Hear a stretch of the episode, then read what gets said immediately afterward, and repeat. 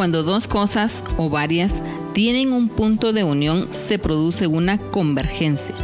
Este es tu programa Punto, de, convergencia.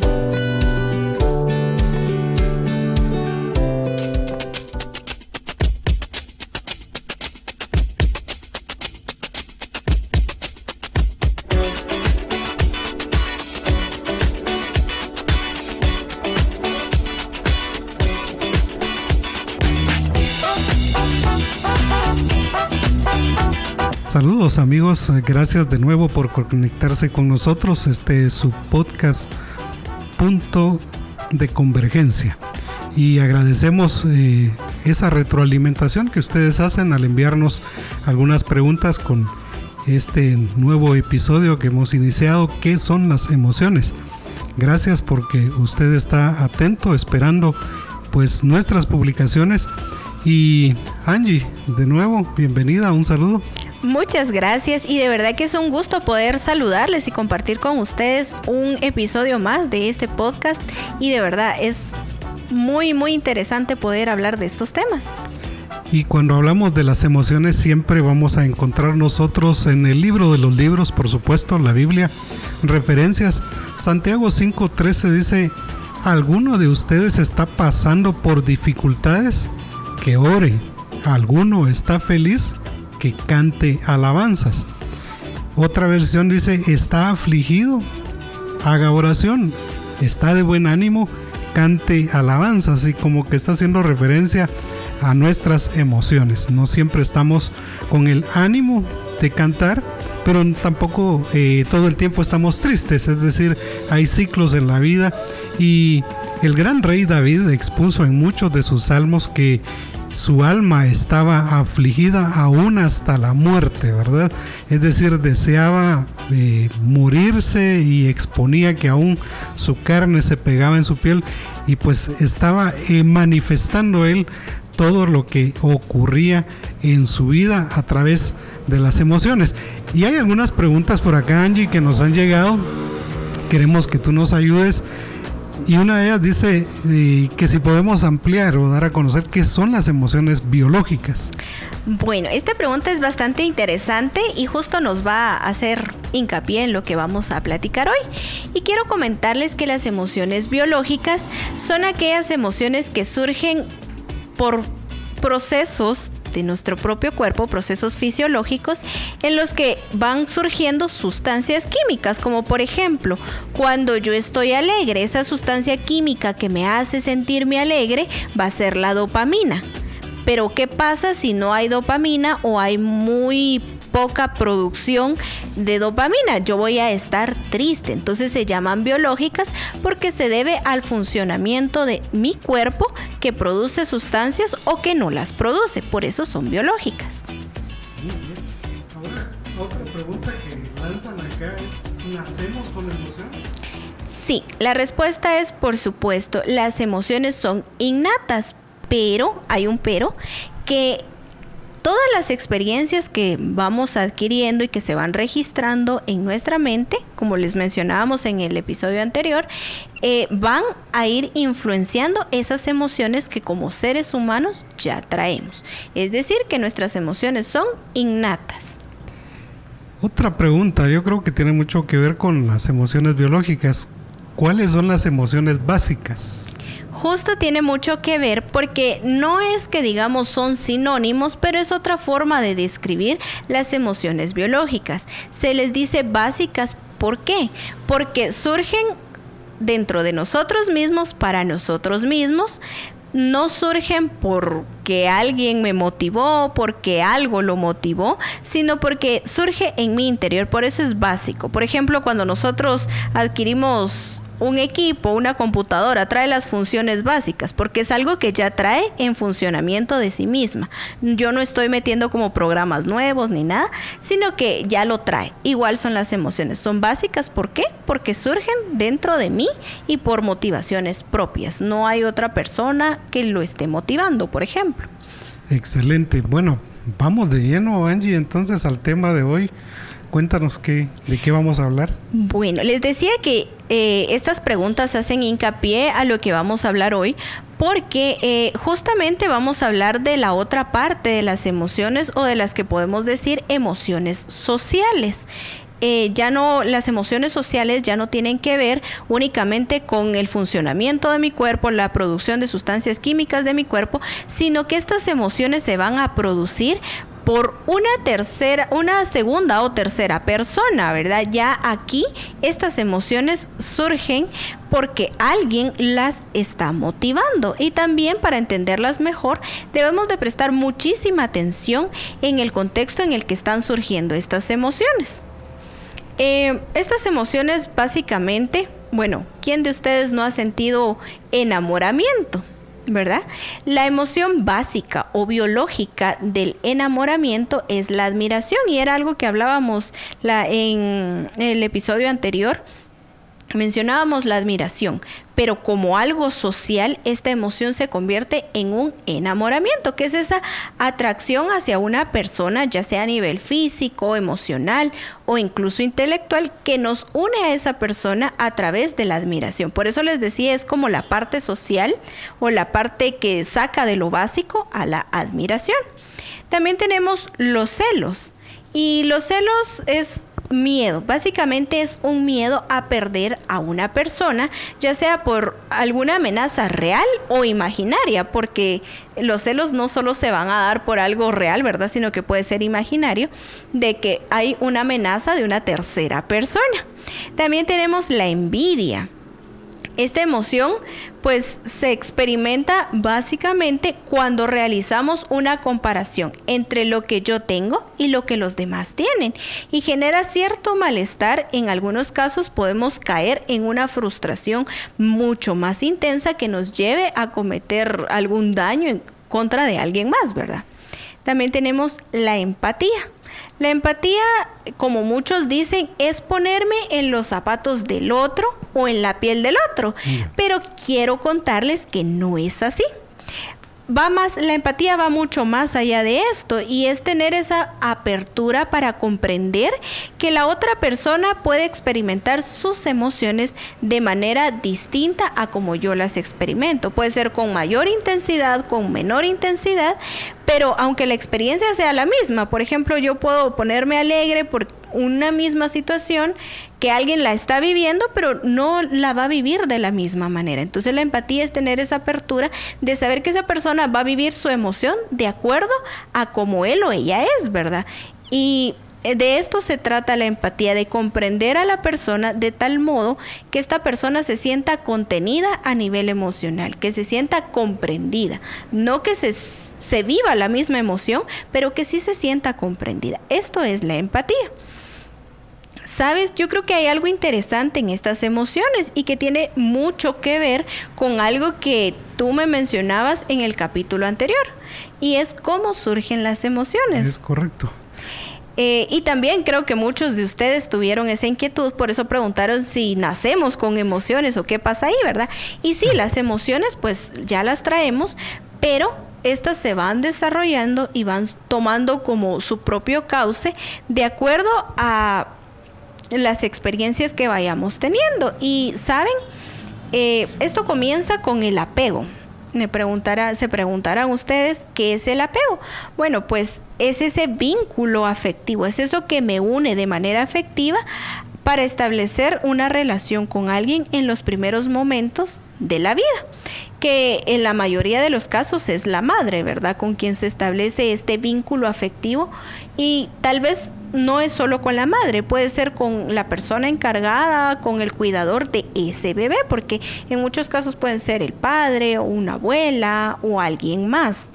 Entonces, pero si es con una persona específica, es la que está en contacto directo con ese bebé recién nacido.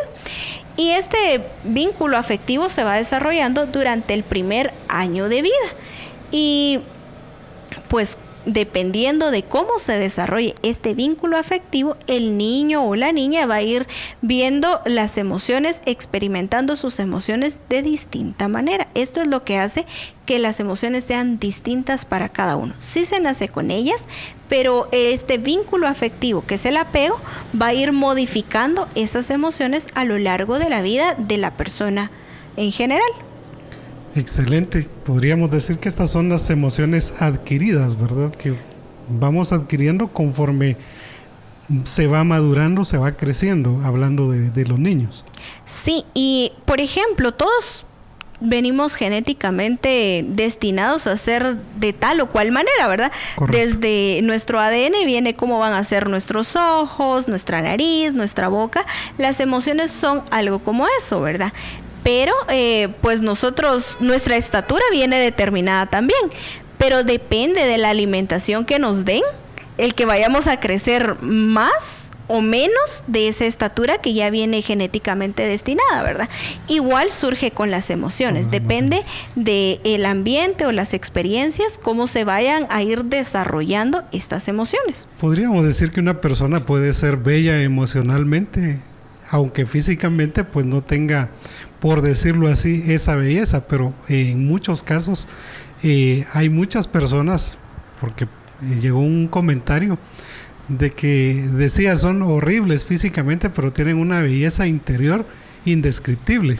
Podríamos decir que es así, aunque no vale mucho este comentario. Eh, sí, bueno, la riqueza interior es la que uno puede cultivar y a esto iba. Eh, por ejemplo, este vínculo que mencionábamos anteriormente, este vínculo afectivo, no siempre va a quedar de la misma manera, puede ser modificado y crearse una riqueza interior que enriquece a la persona, pues la verdad, mucho más que lo que en apariencia pueda y es que esto surgió ahorita porque me vino a la mente de un comentario que, alguien dejó y decía que hay niños eh, que son eh, como pequeños monstruitos, pero es por su carácter, ¿verdad?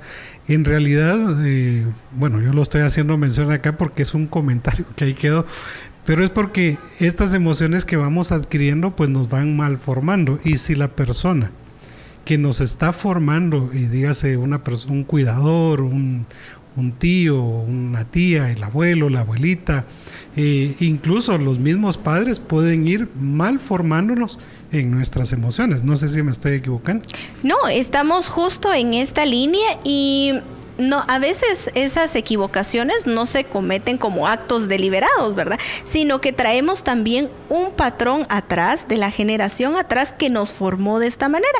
Y, quiero comentarte que hay diferentes eh, tipos de apego. Eh, dentro de esos, eh, podemos decir, el modelo es el apego seguro. Este apego se caracteriza por la incondicionalidad, pero esta incondicionalidad no quiere decir que va a ser desmedida, sino que tiene sus límites establecidos también. En este el niño sabe que su cuidador no va a fallarle, se siente querido, se siente aceptado y se siente valorado por su cuidador. Se siente en general contenido, tiene una base segura.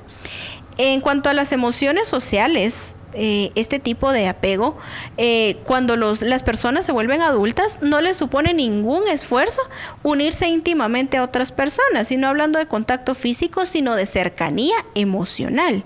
Y ellos jamás podemos decir jamás como algo general, ¿verdad? No que no una regla específica, pero ellos no van a sentir miedo al abandono. ¿Por qué? Porque saben establecieron en esa base sabiendo que siempre va a haber una persona segura a nivel afectivo.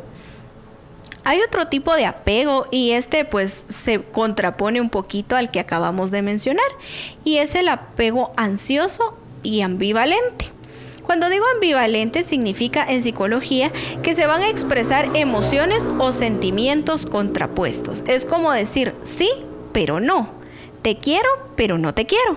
Y en este tipo de apego, el niño no confía en sus cuidadores y tiene una sensación constante de inseguridad este niño no dispone de su cuidador todo el tiempo. Quiere decir que su cuidador es inconsistente, va a estar y no estar, va a satisfacer y a no satisfacer las necesidades del niño.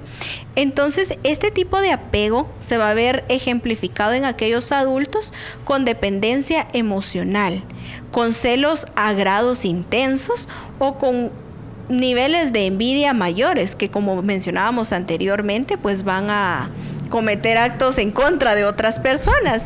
Entonces estas personas siempre van a manejar este tipo de emociones. Excelente Angie. Bueno, vamos a un corte, el tiempo va rapidísimo, vamos a un pequeño corte y volvemos con ustedes en unos momentos.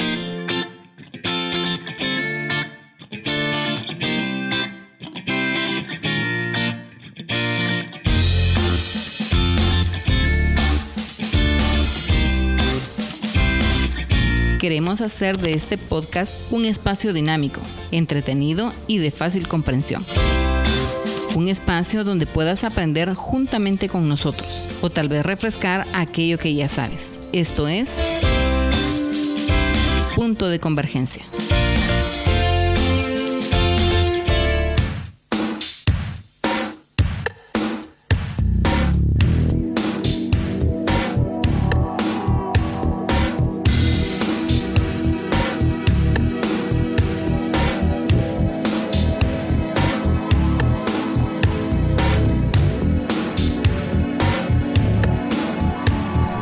De nuevo estamos con ustedes con este tema de las emociones y fuera de micrófonos estábamos platicando aquí con, con Angie de que muchas veces nosotros eh, recibimos etiquetas que nos van enmarcando, nos van formando y crean un mal, mal concepto, dependiendo de, ¿verdad? Eh, nos hacen ver diferentes. Por ejemplo, él es tímido o ella es tímida o es muy inquieto y es, um, es bien contradictorio porque a veces nosotros mismos enmarcamos a la persona, al niño especialmente, porque es en quien se está formando, eh, se están formando el carácter, las emociones, y lo vamos eh, haciendo quizá lo que no es, pero nosotros ya lo enmarcamos ahí, lo dejamos ahí y creemos que así va a ser siempre. Pero bueno, continuamos. Angie, tú puedes seguir explicándonos de esto. Correcto. Y cabal, ahorita que tú decías eso, me ponía a pensar que es como una una profecía autocumplida, ¿verdad? Porque lo que me dicen, eh, ahí me voy enmarcando, en esa línea voy caminando y al final puedo llegar a ser el adulto que me dijeron que fuera y no quien realmente eh, iba a ser o yo quería ser, ¿verdad? Entonces eso puede pasar con las etiquetas. Y es bien importante que pongamos atención a esto porque nosotros los padres o los encargados quienes tenemos contacto con los niños, con los jóvenes, con los adolescentes, vamos marcando, vamos dejando una huella en, la vida de, ellos, formativamente hablando, y en algún momento, como nosotros eduquemos, va a afectarles, va a afectarles porque la timidez no es algo que, que creo que la, la tengamos, sino que nos vamos formando tímidos, nos van haciendo tímidos. O muchas veces la agresión no es porque así nacimos agresivos, sino que nos vamos volviendo agresivos. Y es importante que nosotros estemos sanos emocionalmente para poder también transmitir esa misma, eh, por decirlo así, sanidad emocional en quienes estamos formando. Pero continuamos, Angie. Y justo esto, ¿verdad? Es lo que pasa con los tipos de apego. Este apego que vamos a mencionar ahorita es el evitativo. Se conoce como evitativo porque el bebé, el menor, ¿verdad? Va a empezar a presentar ciertas conductas de distanciamiento y no físico, sino distanciamiento emocional respecto a esa figura vincular que, que se supone es la madre, ¿verdad? O el cuidador. Y ya que no, estos niños no pueden contar con sus cuidadores porque no han generado la suficiente seguridad. ¿Por qué? Porque no han estado, ¿verdad? No han estado, no han tenido esa presencia en muchos casos física y también emocional, ¿verdad? Entonces esto les provoca a los niños cierto sufrimiento.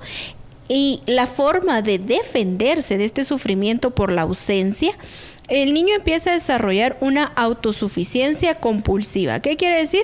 Que cada vez más va a querer ser autosuficiente, más autosuficiente, más autosuficiente, hasta que esté completamente distanciado de las personas, ¿verdad? En general, como una isla más o menos. Y bueno, en cuanto a esto, las emociones que se producen son el rechazo a la intimidad con otros, ¿verdad? El rechazo a tener una amistad, un mejor amigo, podríamos decir, el niño o la niña que sea educado bajo este apego, va a ir desarrollando esto y también va a tener dificultad para relacionarse con otras personas. No porque sea tímido, no porque sea tímida, sino porque él no va a buscar esa cercanía con las demás personas. Va, como mencionaba anteriormente, va a continuar a lo largo de su vida como una isla a nivel emocional. Y tenemos otro tipo de apego. Perdón, eh, Angie, antes de que sigas, te interrumpo. Tal vez no está así en el guion. Pero eh, me hace pensar que a veces nosotros, cuando encontramos niños que, que son hijos únicos, en este tipo de emociones a veces eh, decimos es que él está solo o como está sola no puede eh, relacionarse con otros niños, por eso es muy agresivo, por eso es muy tímido, pero creo que puede ser por una mala formación emocional por parte del cuidador. No sé si me estoy es equivocando.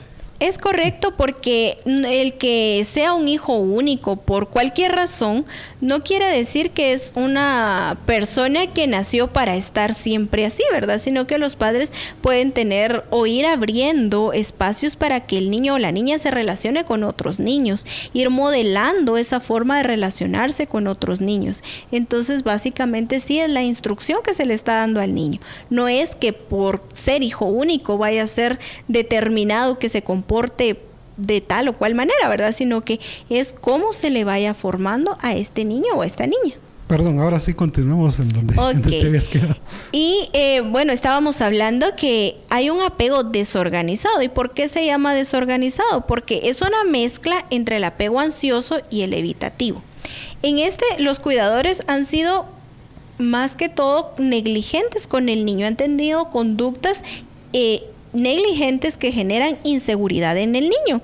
Y saben, la consecuencia es que el niño va perdiendo esa confianza en su cuidador. Puede ser que en algún tiempo sí existió, pero fue muy corto ese tiempo y luego se cambió radicalmente a otra forma de comportamiento y el niño pues ya no se siente seguro y empieza a pensar o a sentir constante miedo hacia este cuidador o hacia este padre o madre, ¿verdad? Y en la vida adulta estas personas suelen ser aquellas que tienen alta carga de frustración y de ira. ¿Por qué? Porque eh, empiezan a desarrollar expectativas muy grandes y al no verse cumplidas, como en el caso de que eran bebés, ¿verdad? Esperaban tanto de los cuidadores, pero al no sentirse satisfechos ni seguros con ellos, empezaron a frustrarse y a tener ira también por no conseguir lo que se esperaba. Y no se sienten, son personas adultas que no se sienten queridos y parecen que rechazan las relaciones.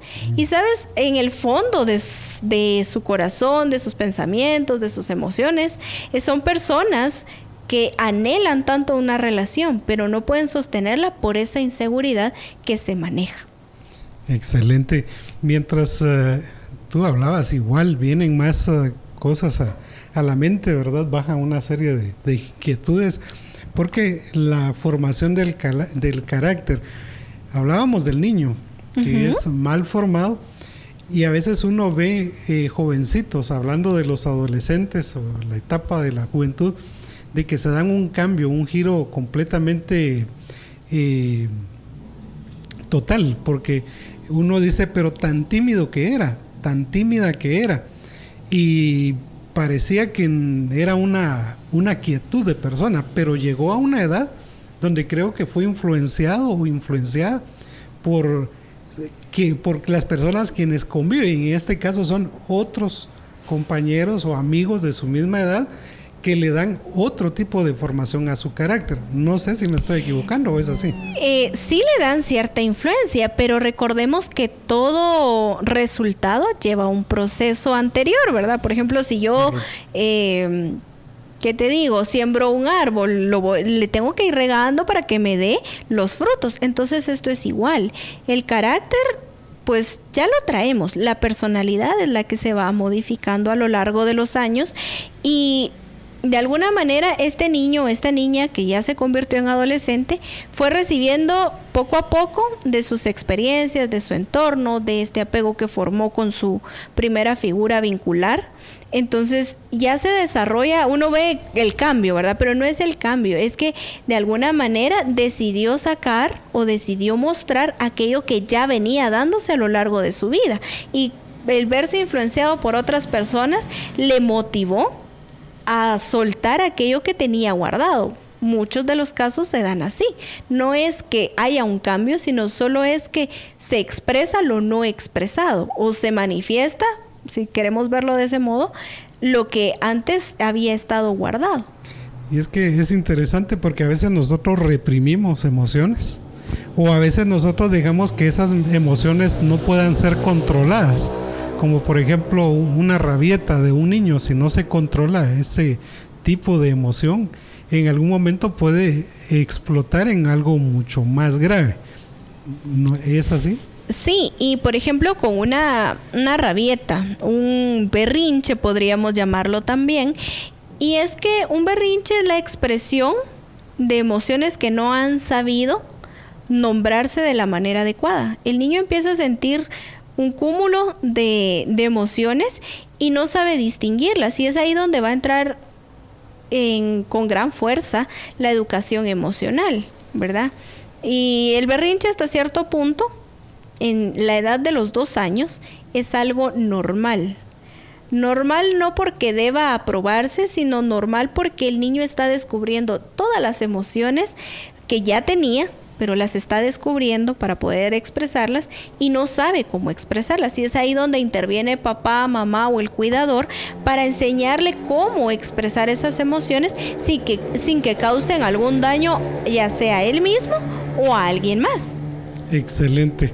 Bueno, estamos hablando acerca de las emociones y el tema es muy extenso, muy amplio, porque podemos hablar de la timidez, podemos hablar de, los miedos, podemos hablar de la agresión del niño.